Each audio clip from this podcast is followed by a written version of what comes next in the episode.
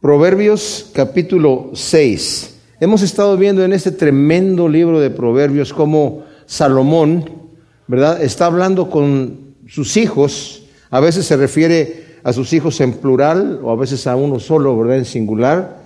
Y también vemos eh, que él nos está hablando acerca de que su propio padre a él también le daba estas instrucciones que él nos está ahora dando a nosotros.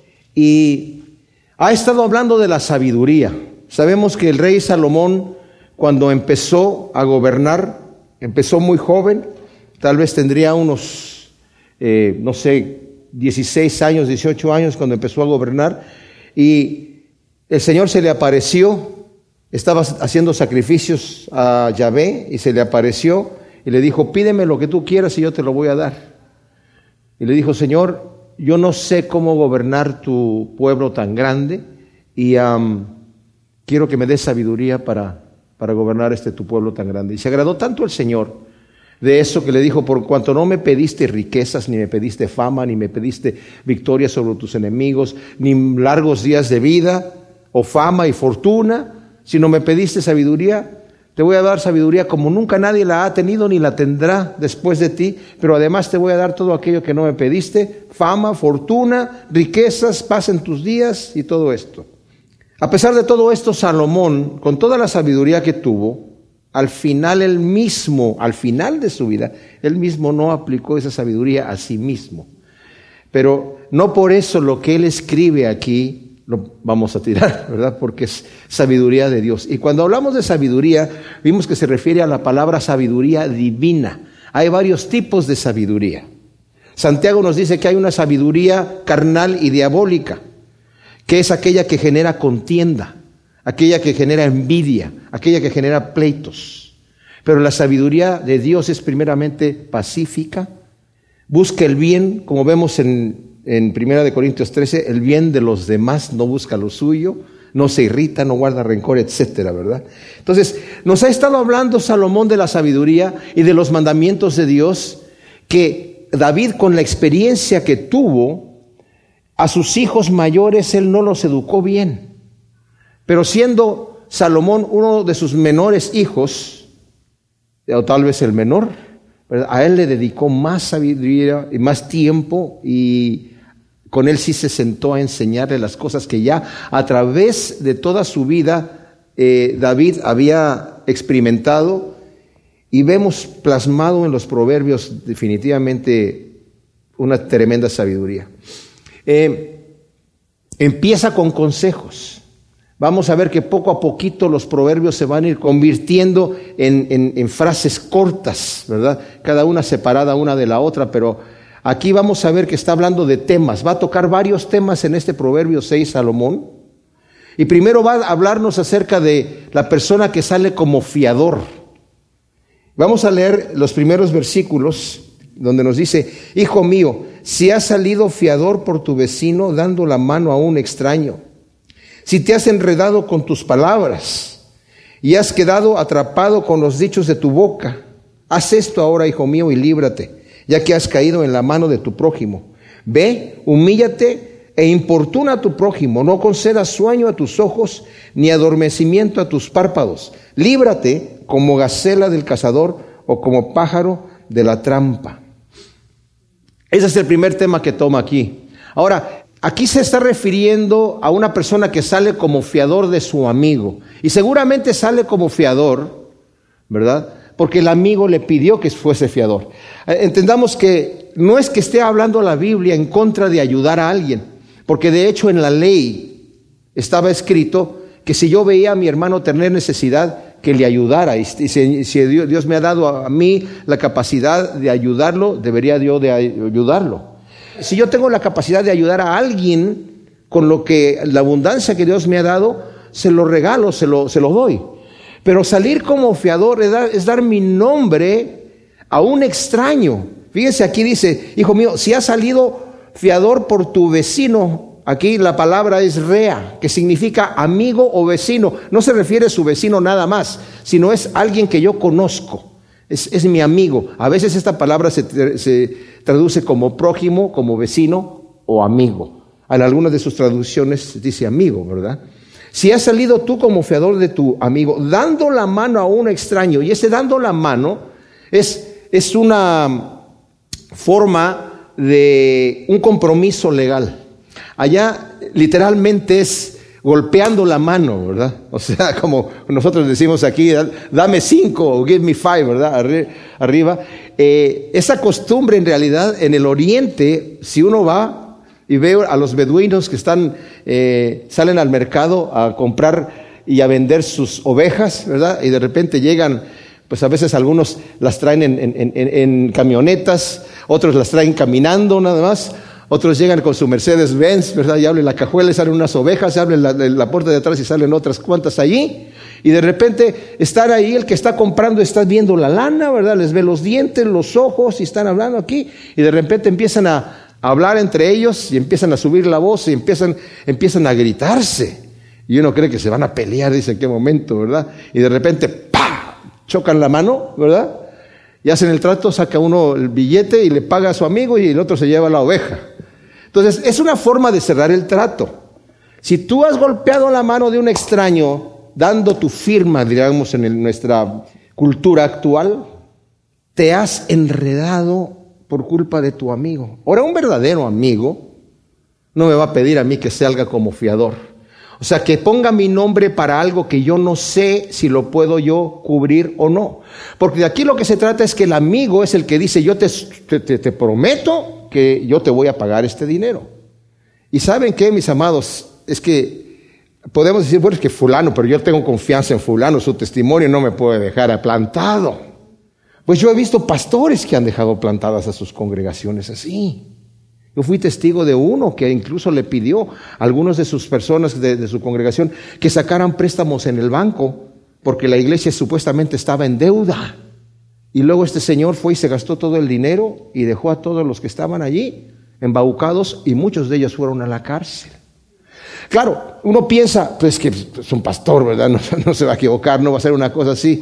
Aquí dice, no salgas como fiador. Y si lo has hecho, si te has enredado con las palabras, será un orgullo con las palabras. Sí, claro, yo puedo, yo puedo, yo puedo aquí cubrirte, no hay ningún problema, ¿verdad? Está diciendo que tú has llegado a, a, decirle a tu amigo y a decirle al extraño que tú sí puedes pagar aquella cosa, que tú sí puedes cubrir, que tienes confianza en la persona, ¿verdad? Obviamente, mucho vamos a leer nosotros del el error de salir como fiador. Nuevamente, no se está la Biblia no está diciendo que no ayudemos a una persona. Si yo lo tengo, se lo doy, ¿verdad? Si lo tengo, se lo doy.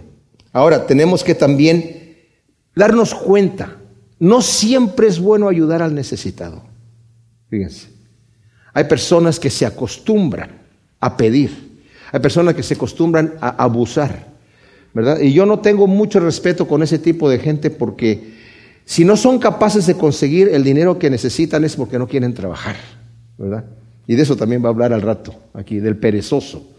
Pero un verdadero amigo no me va a pedir a mí salir como fiador. Pero si lo has hecho, dice, si has quedado atrapado con el extraño, la palabra es sur, que puede ser una persona que yo jamás conocí. Y ahora yo tengo ya un problema con él, tengo un negocio con esa persona que ni siquiera es mi amigo, ¿verdad? Y quedó ya mi nombre allí eh, atrapado. Ahora haz esto, hijo mío, dice el versículo 3 ya que has caído en la mano de tu prójimo. Ve, humíllate e importuna a tu prójimo. Ahora aquí, fíjese, utiliza la misma palabra, rea, tu amigo. Ve, has caído en la mano, no dice que caíste en la mano del extraño con el que hiciste el trato y con el que quedaste como, como fiador, sino más bien caíste en la trampa de tu amigo. Ve y háblalo, importúnalo, saca tu nombre de ese negocio Dile, por favor, págale a la persona lo que le debes, pero libra tu mano y dice, ve y humíllate. Fíjense hasta dónde llegó la situación. O sea, primero el amigo viene a pedir la ayuda, ¿verdad? Y la persona con orgullo, tal vez porque se siente eh, presionado, eh, es atrapado en este negocio. Dice, pero ahora ve, humíllate e importuna a tu prójimo y no concedas sueño a tus ojos ni adormecimiento a tus párpados. O sea, haz el asunto rápido. No descanses, líbrate de la mano, humíllate, importuna, hasta, líbrate hasta que eh, eh, te quites como la responsabilidad de ser fiador. Rompe el negocio con esta persona. Líbrate como gacela del cazador o como pájaro de la trampa. O sea, realmente tú mismo por tus palabras y por haberte metido en este negocio, caíste ya en una trampa. No importa si el amigo va a salir adelante y va a cumplir la deuda o no, pero está diciendo antes de que suceda y de que puedas caer en peligro, sálvate de esta situación.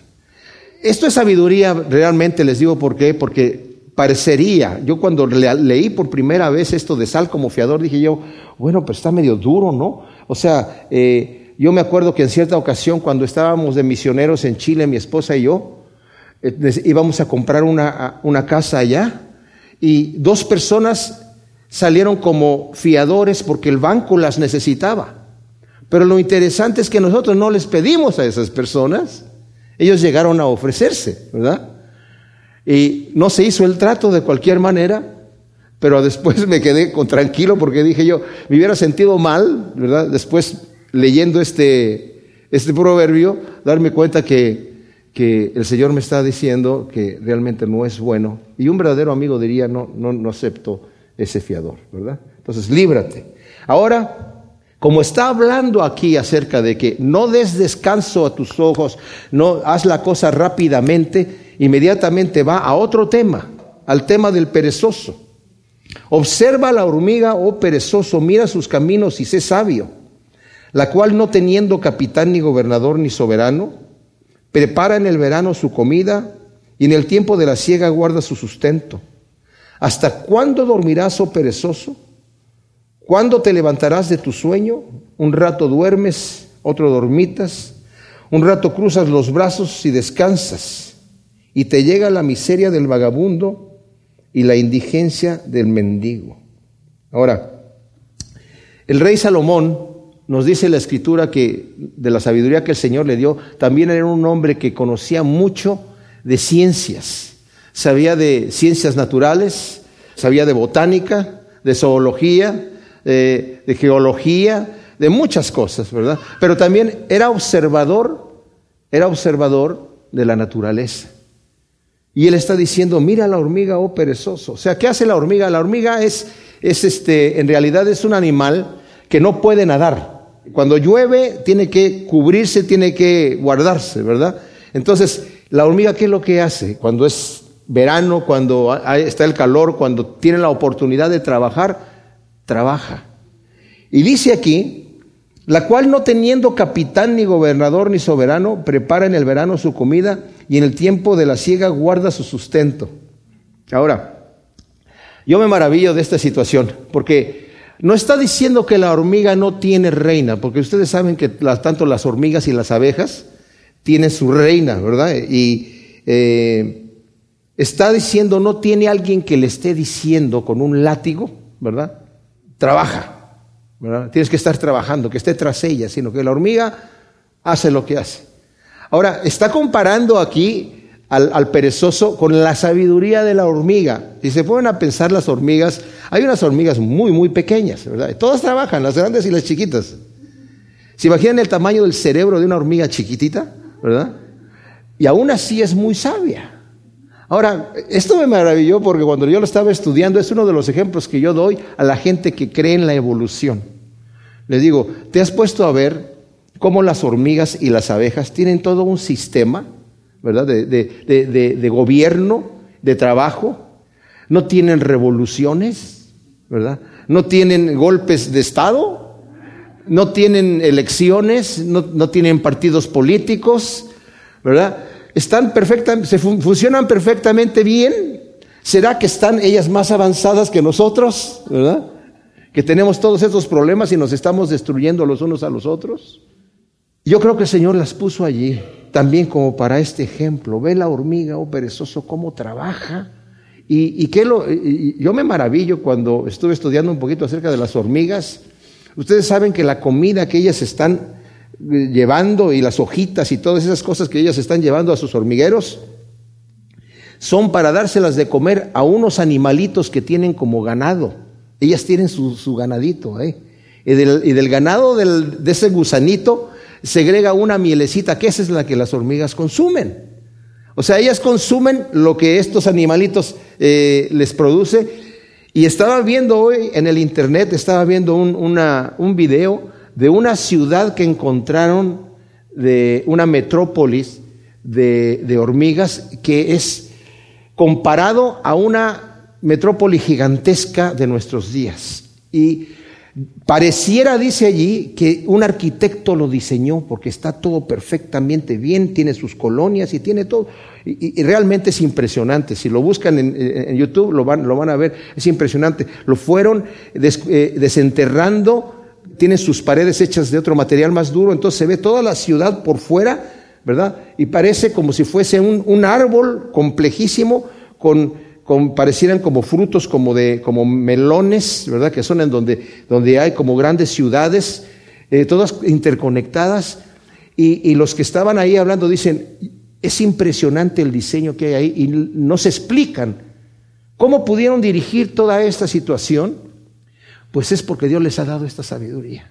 Y es para que nosotros aprendamos de ella. Ahora, le está diciendo aquí al perezoso, observa eso Dice, ¿hasta cuándo vas a estar durmiendo, perezoso? ¿Hasta cuándo te vas a levantar del sueño? ¿Hasta cuándo vas a estar de flojo y no trabajando? Miren, mis hermanos, yo no, yo no entiendo, yo no entiendo una persona que, que no pueda proveer para su propia familia. Yo sé que hay personas que les gusta no trabajar, que les cuesta trabajo trabajar. Pero yo bueno, yo crecí desde que crecí en mi casa y después que me salí de mi, de, mi hogar, me dediqué a la música y como músico proveía para mi familia, ¿verdad? Pero después cuando me convertí, yo pensando que ah, la música no era un buen medio, por lo menos no el ambiente en donde yo me, me, me, movía, ¿verdad? Empecé a trabajar de lo que pudiera, de lo que pudiera, pero tenía yo que conseguir el dinero. Hay personas que hasta hoy en día me han pedido dinero, ¿verdad? Oye, necesito 50 dólares urgentemente para salir de mi problema. yo me quedo con los vasos cruzados diciendo, Señor, ¿le ayudo o no le ayudo? Me parece que, me parece imposible.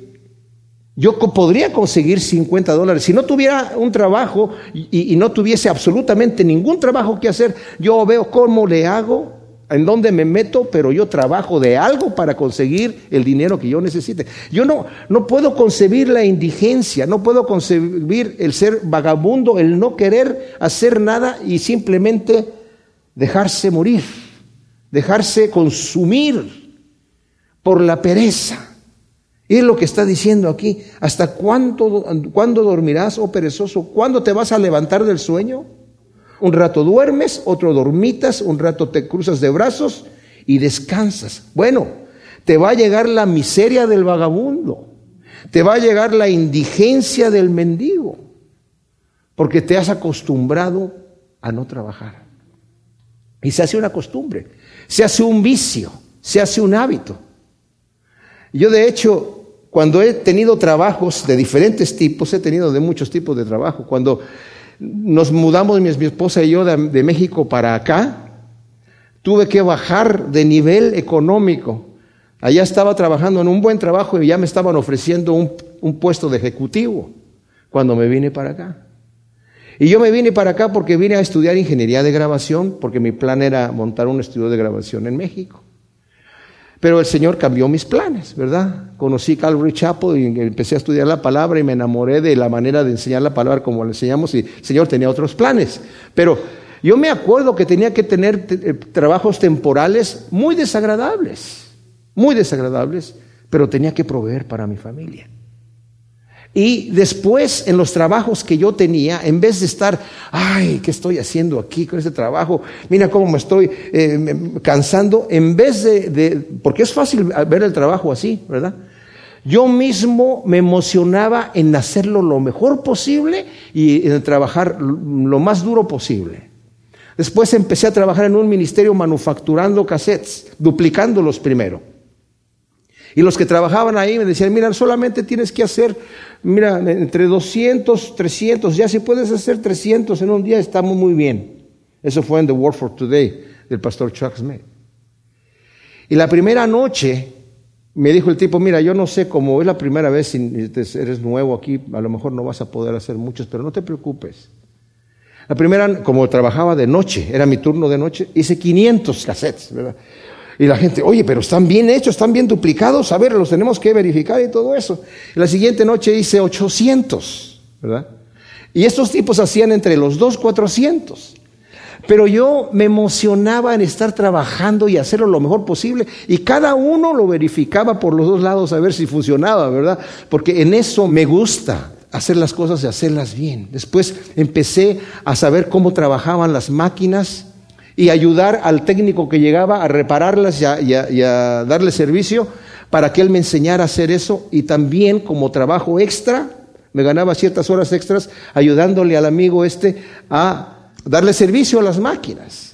Después me pusieron a hacer manufactura de cassettes y el tipo que estaba antes allí siempre tenía que traer al técnico porque se le descomponía la máquina, se le descomponía la máquina. Entonces cuando ya llegué yo a ver la máquina, digo, pues será tan difícil.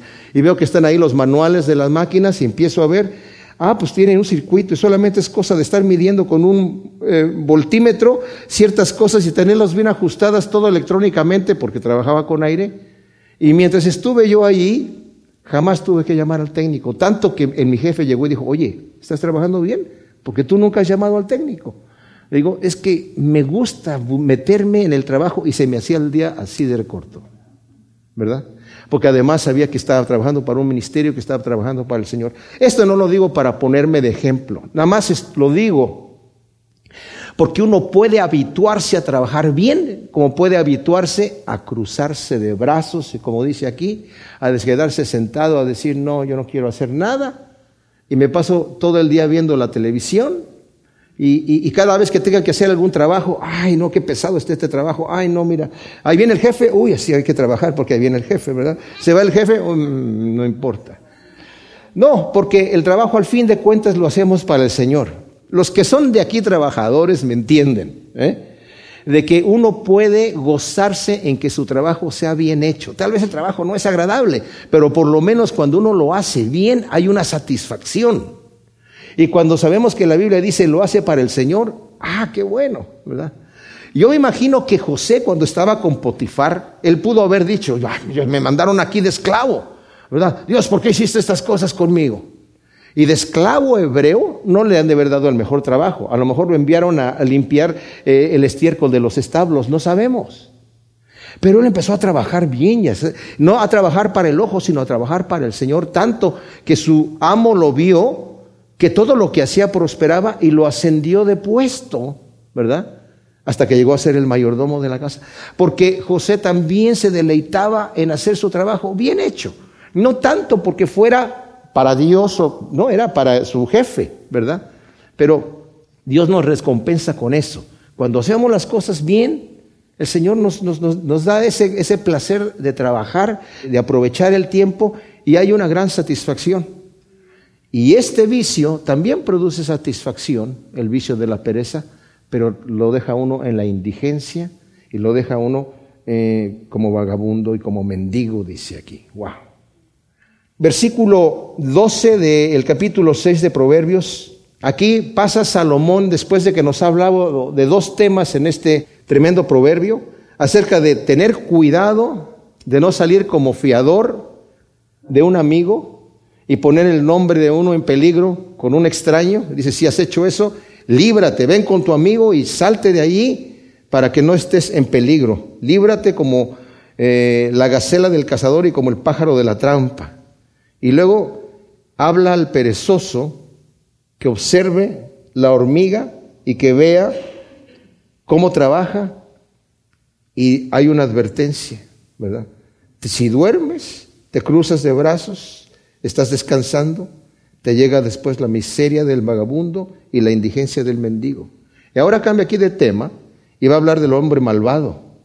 Dice, hombre de Belial es el hombre inicuo que camina torciendo la boca, guiñando un ojo, meneando los pies, señalando con el dedo. En su corazón hay perversidades, maquina maldades y constantemente enciende rencillas o crea disensiones. Por tanto su calamidad vendrá de repente, súbitamente será quebrantado y no habrá remedio. Ahora, mis amados, ¿qué sucede aquí? Aquí está hablando del malvado. Así como dije yo que uno puede tomar placer tanto de trabajar bien y hacer las cosas bien, Y es un hábito que se hace. Uno eh, al siguiente día ya uno va al trabajo ya no con pesadez, sino voy a hacer mi trabajo bien hecho, ¿verdad?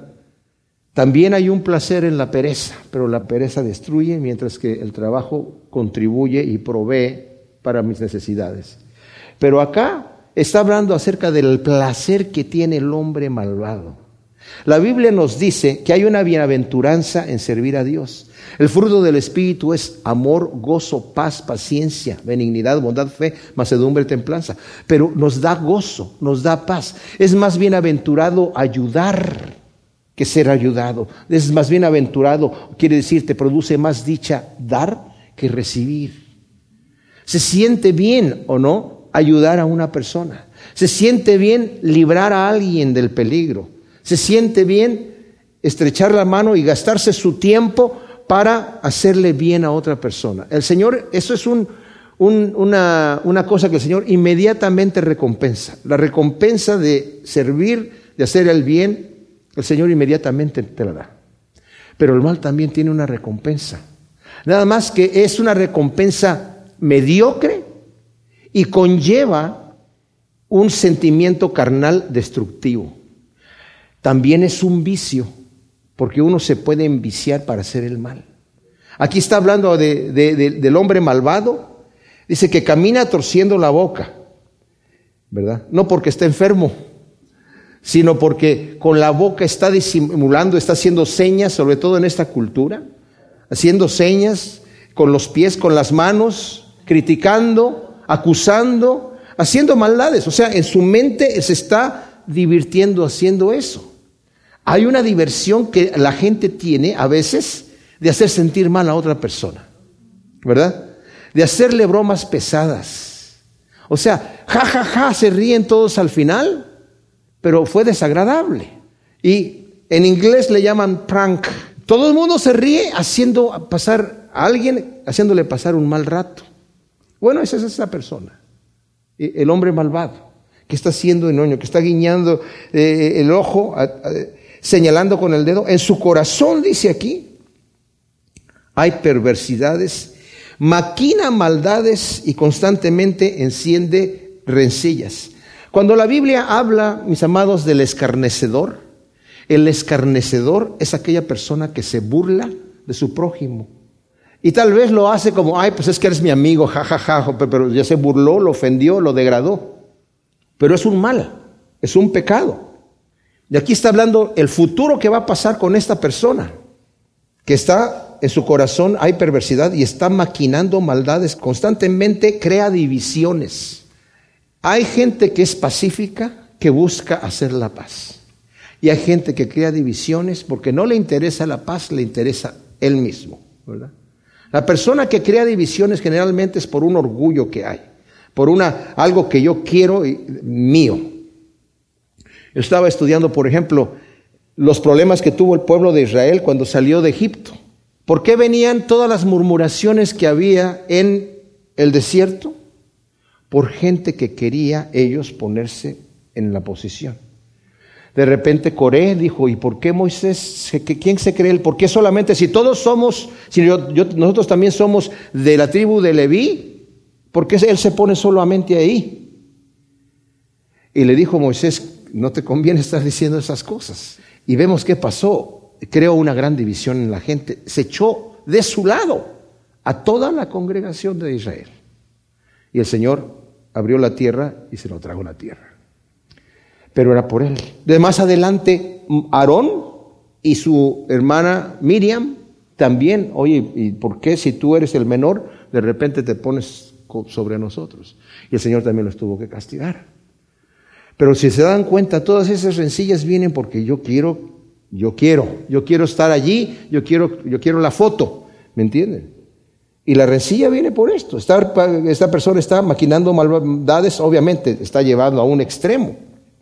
Pero su calamidad vendrá de repente y súbitamente será quebrantado y no habrá remedio.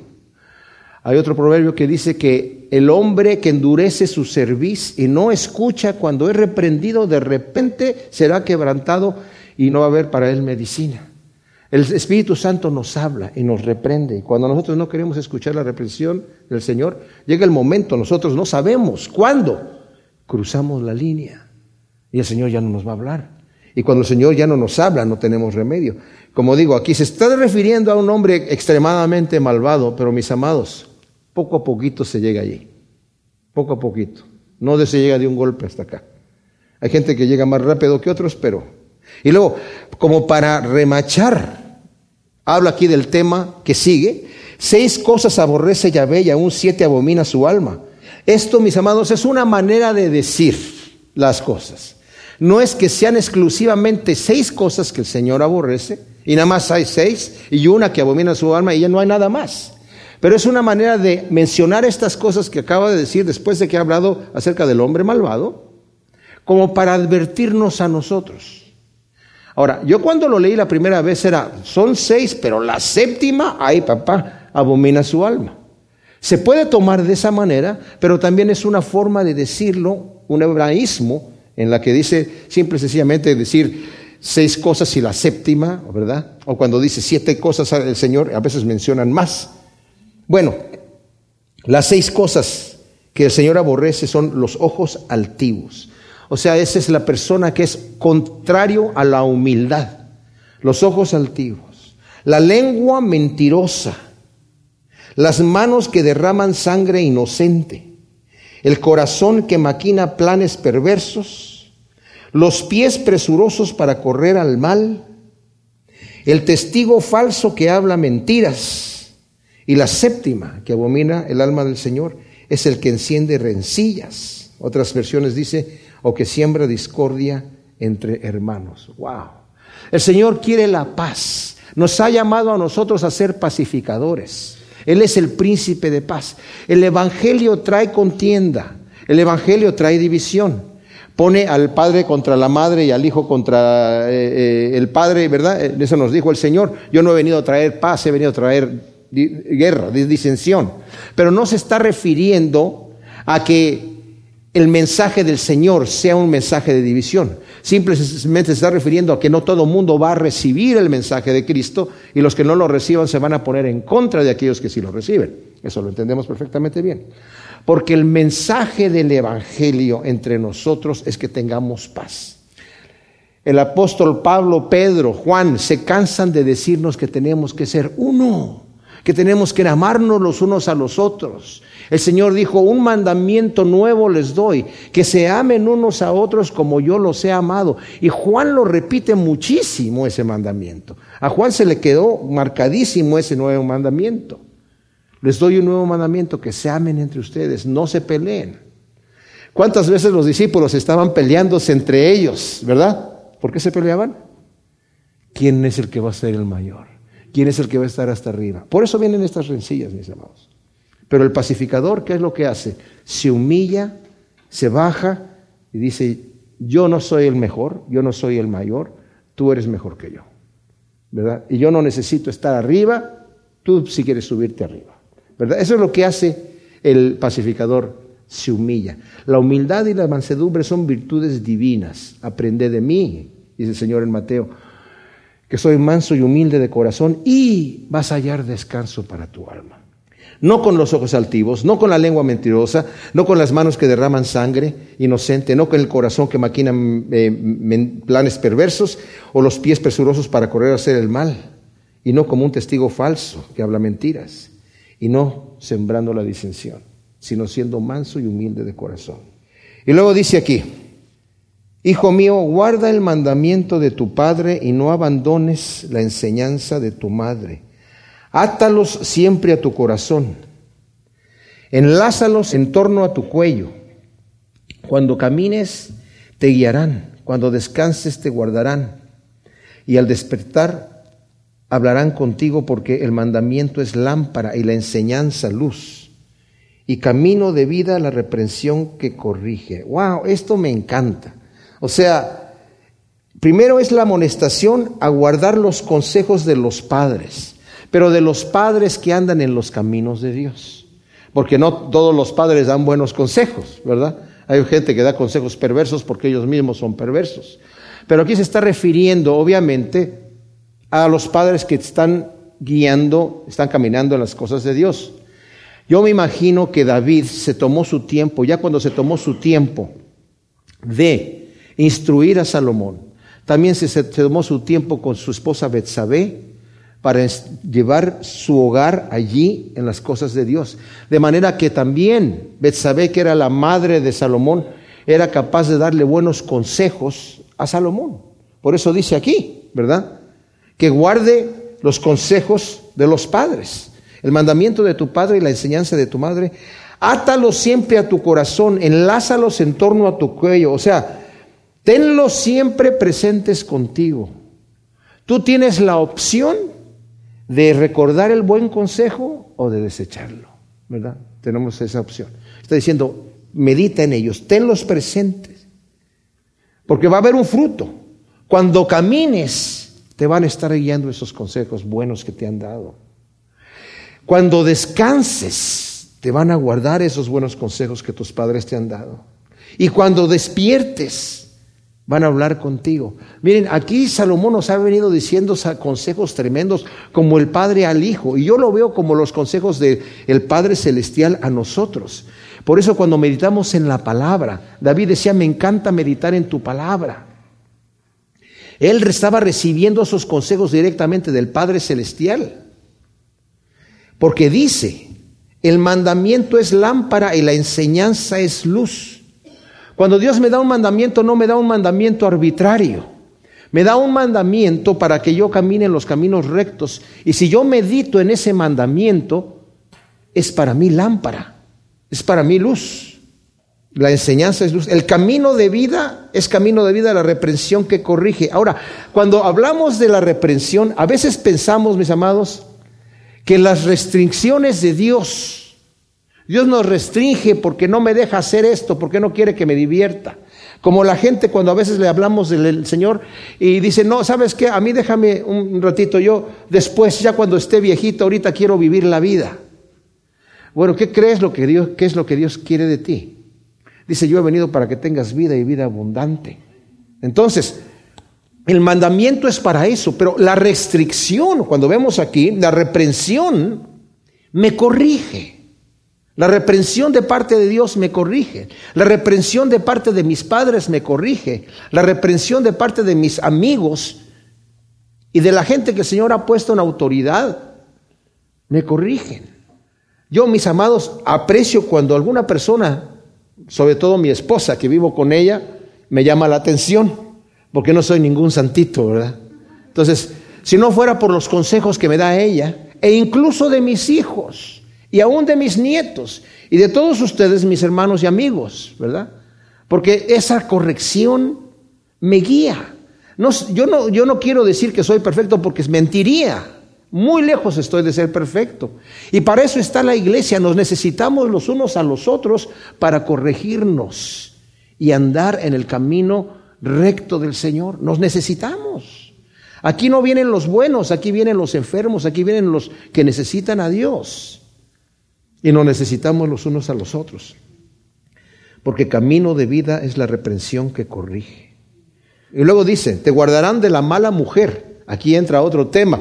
Es un tema que se repite, ya lo vimos en el proverbio anterior y en el que viene, viene con más fuerza todavía. Así que aquí nada más nos está dando la introducción de lo que viene en el Proverbio 7. A veces le digo a mi esposa, mira aquella señora que está cortando el pasto, la mujer de Proverbios. Me dice, pero, ¿qué proverbio?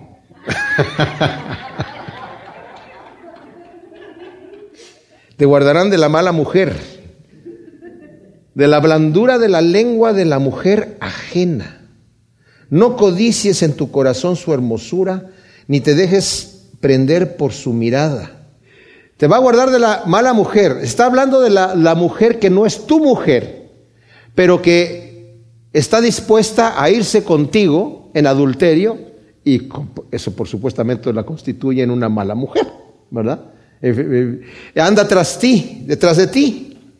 Y dice, eh, de la blandura de la lengua de la mujer ajena, como he dicho, yo he visto caer muchas personas, incluso ministros, Porque la otra mujer le dice, ay, es que usted, pastor, es tan, no sé, amoroso, usted sí me escucha. Y el otro, ay, si mi mujer me hablara así, yo estaría enamorado de ella, pero ella nada más me dice. Y como dije yo, le dicen eso porque no te conocen, ¿verdad? Dice, no codicies en su hermosura, ni te dejes prender por su mirada. Literalmente, ese dice, no te dejes prender por sus pestañas. Porque además son, tal vez son postizas de cualquier manera. Porque si la ramera va en busca de un trozo de pan, la adúltera va a la casa de una vida preciosa. Algunas versiones traducen, la ramera te va a reducir a un bocado de pan. Y se puede traducir de las dos maneras porque en el hebreo eh, no, no, no tiene tantos verbos. Entonces, pero a mí me parece bien, las dos cosas suceden. Te reduce a un bocado de pan, pero la ramera dice, tal vez anda tras de ti porque anda tratando de ganarse su pan, que se lo gana de esa manera. No debería, pero de esa manera se gana su pan. Pero la mujer adúltera va tras tu propia vida, te va a casar, te va a destruir. ¿Tomará el hombre fuego en sus senos sin que sus vestidos ardan? ¿Andará el hombre sobre las brasas sin que sus pies se quemen? Estas son preguntas retóricas, o sea, no necesitan respuesta, obviamente. No puedes entrar en un peligro así sin que te haga daño. Ah, pero hay gente que sí cree, no me va a pasar nada. Hay gente que sí cree, me puedo ir con la otra mujer y todo va a estar bien. Hay gente que incluso cree, como dije la otra vez, es que esta sí fue la que me vino de parte de Dios. La otra, yo me, casé apresuradamente y no era la que el Señor me había mandado, pero esta, pues se, se ve que viene de parte de Dios, ¿verdad? No, dice ahí la escritura, ¿verdad? ¿Vas a tomar fuego sin que tus vestidos se arden? ¿Vas a andar sobre brasas sin que tus pies se quemen? Así será con el que se llega a la mujer de su prójimo, ninguno que la toque quedará impune. Ahora aquí está hablando del celo del marido traicionado. Eso cuando se estamos hablando de gente mentalmente sana, un hombre mentalmente sano debe de ofenderse de que alguien le quite su mujer o se acueste con su mujer, definitivamente. O sea, tiene que ser verdadero, porque ahora vivimos en una sociedad tan perversa que no sé qué pasa y que no le importa. Pero aquí está hablando acerca del celo del hombre, dice aquí, así será con la mujer que se llega por su prójimo, ninguno que la toque quedará impune, o sea, sin castigo. No se infama el ladrón cuando hurta, aún para llenar su estómago cuando pasa hambre, y si es sorprendido tiene que pagar siete veces y entregar todo el haber de su casa. O sea, el ladrón, aunque robó porque no tenía que comer, no por eso queda libre, ¿verdad? O sea, es que, hay que le diga al juez, señor juez, lo que pasa es que yo me estaba muriendo de hambre. Bueno, Juanito, tienes razón, tienes, tienes una, una muy buena razón, sí, pues yo, sí, en verdad. No, si la persona tiene hambre, que trabaje, y si no, que pida. Pero el ladrón, no por eso, no por el hecho de que tenía una gran necesidad, va a quedar impune, va a tener que pagar, va a tener que pagar el castigo por haber robado. Dice, pues el adúltero es hombre sin cordura, destructor de sí mismo es el que tal hace. O sea, no tiene cordura, se está destruyendo a sí mismo, pero los que caen en ese pecado, mis amados, no lo ven así. Y cuando están en eso nadie les puede decir otra cosa. Se cierran los oídos, se cierran. Había este pastor que les mencioné la vez pasada, que era amigo mío, que cayó en adulterio, y él me estaba tratando de convencerme de que, de que en realidad su matrimonio no funcionó, ya tenía hijos y todo, pero que sí, sí tengo problema con mi esposa y pues nos tenemos que separar. Todavía no sabía yo que andaba con otra mujer. Pero ya después que todo se supo y todo el asunto, yo hablé por teléfono con él y le dije, ¿sabes qué? arrepiéntete, porque tú ya conoces el Evangelio. Porque me estaba excusando, sí, pero es que esto y esto, mira, te digo una cosa, a mí y a la gente nos puedes convencer, a Dios no lo vas a engañar. Y no hay llanto más amargo que el llanto de aquel que cree que va a entrar en el reino de Dios y no entra. Cuando llegues ahí vas a decir, Señor, Señor, pero no. El pecado no arrepentido nos manda al infierno, mis amados. El pecado no confesado y no limpiado en la sangre de Cristo Jesús nos ha de mandar al infierno. Entonces dice, es un hombre sin cordura, destructor de sí mismo. Llaga vergonzosa hallará y su infamia nunca será borrada. Aunque él crea que está haciendo bien, su infamia jamás será borrada.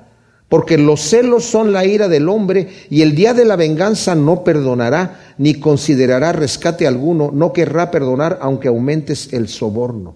O sea, cuando te llegue el vengador a vengarse, no va a haber precio que tú le puedas dar por haber hecho la infamia de quitarle a su esposa. Qué tremendo es esto, ¿verdad? Porque es un pecado fuertísimo que ciega al hombre, lo embriaga, lo embriaga como leímos, ¿verdad? En Oseas, que decía que la fornicación es como el, vino, como el mosto, enloquece. Y es lo que sucede con esta situación. La persona que se encierra en esto, al final dice, es un hombre sin cordura, destructor de sí mismo el que tal hace. Que Dios nos libre con el consejo sabio que nos da el Señor de caer en este grave pecado del adulterio. Gracias te damos, Señor, por tu palabra.